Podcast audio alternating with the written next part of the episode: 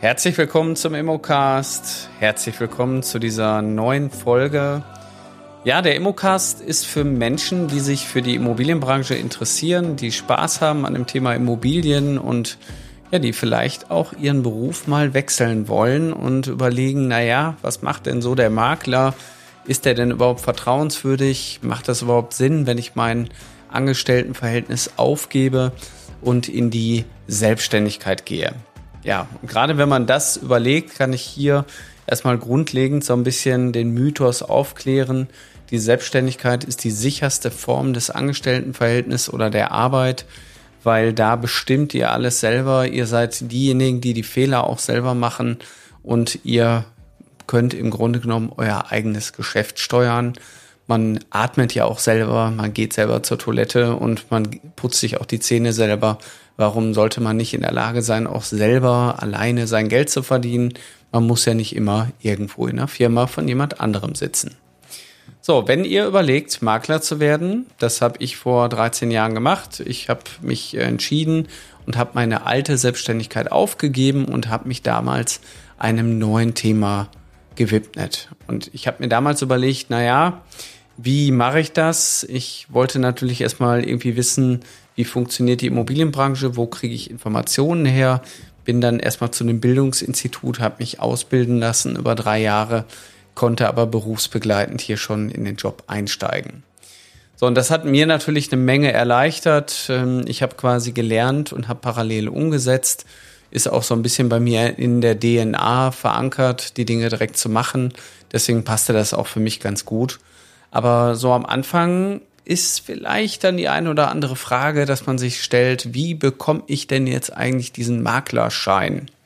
So, das ist auch heute so mein Thema und ähm, den, das, den Mythos wollen wir jetzt mal aufklären.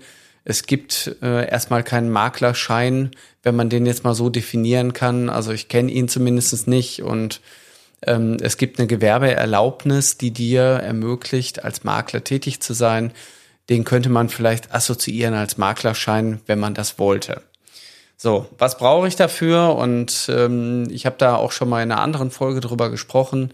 Ihr braucht im Grunde genommen zwei Dinge. Ihr braucht geordnete Vermögensverhältnisse und ihr braucht ein polizeiliches Führungszeugnis, wo ihr nachweisen könnt, dass ihr keine Vorstrafen habt. Jetzt habe ich einen kleinen Hänger gehabt. Ich musste selber überlegen, welche von den zwei Sachen äh, ihr nämlich braucht.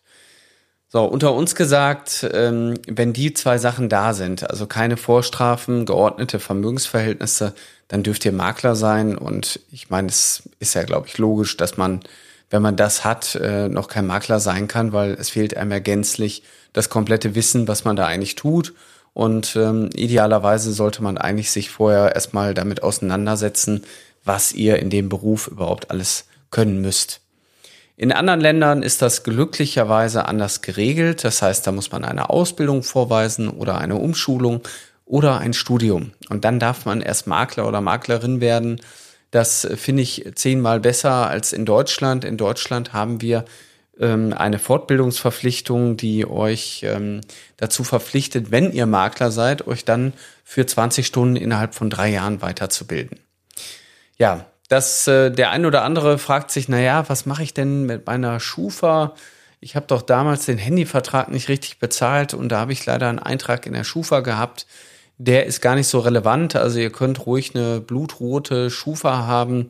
Das äh, tut keinen Abriss hier. Ihr kriegt trotzdem eure Gewerbeerlaubnis. Ihr dürft nur keine Schulden bei eurer Gemeinde oder auch bei eurem Finanzamt haben.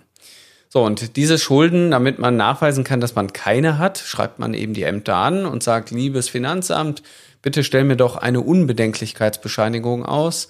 Und mit dieser Unbedenklichkeitsbescheinigung von der Stadt und vom Finanzamt und einem polizeilichen Führungszeugnis könnt ihr dann die Gewerbeerlaubnis beantragen.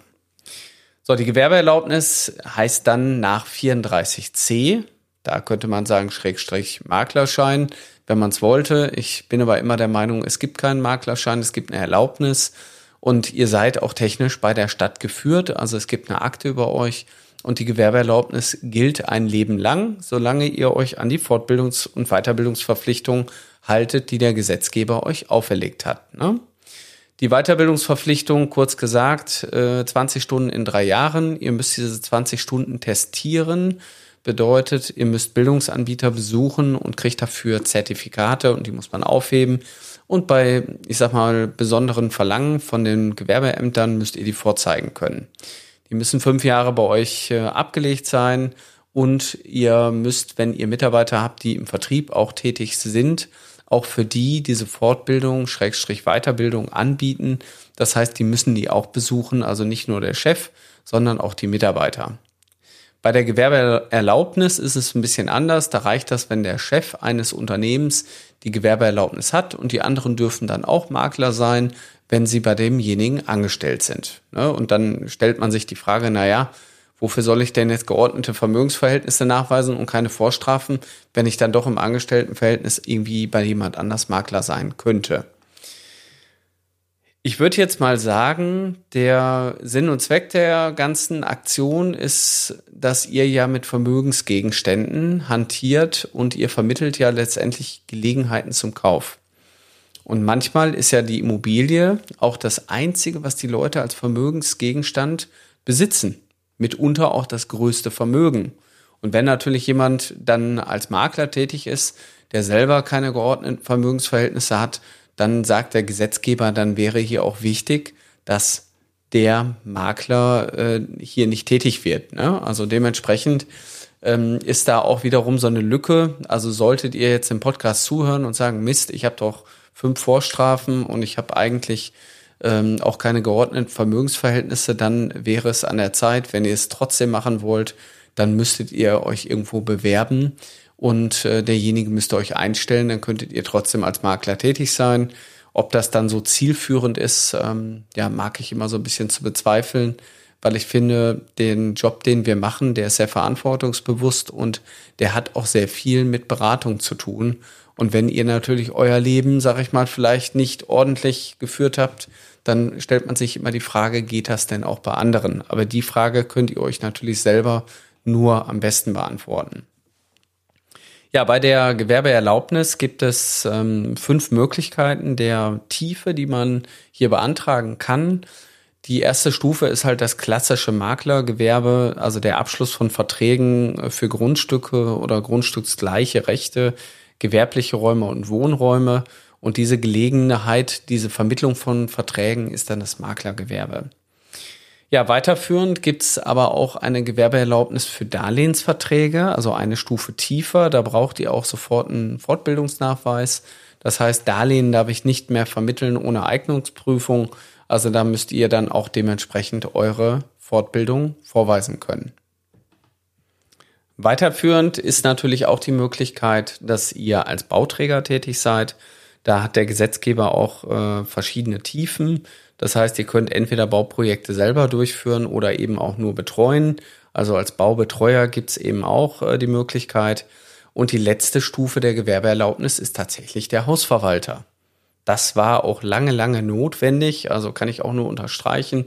Das heißt, auch die Tendenzen hier gehen dahin, dass es bald auch nur noch Makler gibt, die eine Ausbildung haben, weil der Hausverwalter wurde jetzt auch ähm, hier ganz klar, dem wurde auferlegt, er muss eine Fortbildung nachweisen als Hausverwalter.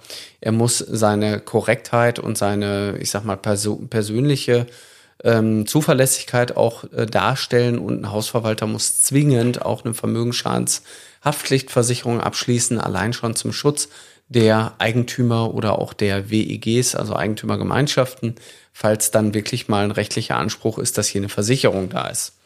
Das waren alles gute, gute Dinge. Das heißt, wie fange ich jetzt eigentlich an? Also Schritt eins für euch, äh, wenn ihr loslegen wollt, schreibt äh, eure Ämter an, Städte und Gemeinden oder eben auch äh, zusätzlich müsst ihr das Finanzamt anschreiben und bittet hier erstmal um ein ja, um eine Unbedenklichkeitsbescheinigung. Ihr könnt dann im nächsten Schritt könnt ihr hergehen und sagen, jetzt äh, gehe ich zum Gewerbeordnungsamt und beantrage meinen Maklerschein, Schrägstrich Gewerbeerlaubnis, ähm, dann habt ihr das, dann seid ihr technisch gesehen in der Lage, ihr dürft quasi Immobilien vermitteln. Und bitte, bitte, bitte tut euch den Gefallen, fangt nicht einfach an wie alle anderen und macht irgendeinen Murks da draußen, sondern sucht euch bitte einen Bildungsanbieter. Es gibt ganz tolle Bildungsanbieter in Deutschland, die euch dabei begleiten. Unter anderem bin ich auch Dozent bei einem Bildungsanbieter, wo ich dann immer wieder auch die Teilnehmer im Kurs habe. Ich habe die in der Klasse, ich begleite die, die machen zwei Wochen lang eine Ausbildung, kriegen am Ende ein IHK-Zertifikat. Das ist äh, immer ein schöner Weg, dass man das auch in zwei Wochen schaffen kann. Oftmals stelle ich aber auch fest, dass die zwei Wochen gar nicht ausreichen, weil was ich in zwei Wochen lerne, kann ich alles gar nicht umsetzen. Das heißt, die Umsetzung ist eigentlich der wichtigste Faktor bei dem Thema. Und da ist es dann gut, wenn man vielleicht jemand an seiner Seite hat, der einen ein bisschen länger begleitet, wie in so einem Coaching. Und das bieten wir an. Also die Mein Makler GmbH ist nicht nur Bildungsanbieter, sondern wir begleiten euch in der Praxis. Ja, bei euren Wertermittlungen, bei den Themen, die ihr tagtäglich auch habt, bei euren Fragen, wie kriege ich meine ersten Aufträge, bei den Themen, wie gehe ich damit um, äh, wenn ich Angst habe vorm Versagen. Also das sind so viele komplexe Themen, die dann auf einen zukommen, die in einer 14-tägigen Ausbildung manchmal gar nicht abgebildet werden können.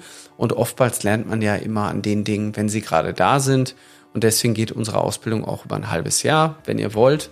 Die muss nicht über ein halbes Jahr gehen, die geht auch schneller, aber wir begleiten euch gerne für ein halbes Jahr, weil wir dann wissen, dann steht ihr auf eigenen Beinen. So, wenn ihr Lust dazu habt, macht es doch wie die anderen auch relativ einfach www.mein-makler.com slash Ausbildung. Da findet ihr halt unser Kontaktformular, füllt das aus und dann nehmen wir Kontakt mit euch auf und dann telefonieren wir bald. Dann gucken wir, ob es passt. Dann gucken wir, wie ihr letztendlich äh, eure Träume und Ziele erreicht. Und das sind immer sehr individuelle Themen. Und das machen wir halt mit euch zusammen. Also wir freuen uns drauf, wenn ihr euch meldet und sonst wünsche ich euch eine schöne Woche. Alles, alles Gute, euer Carsten Frick.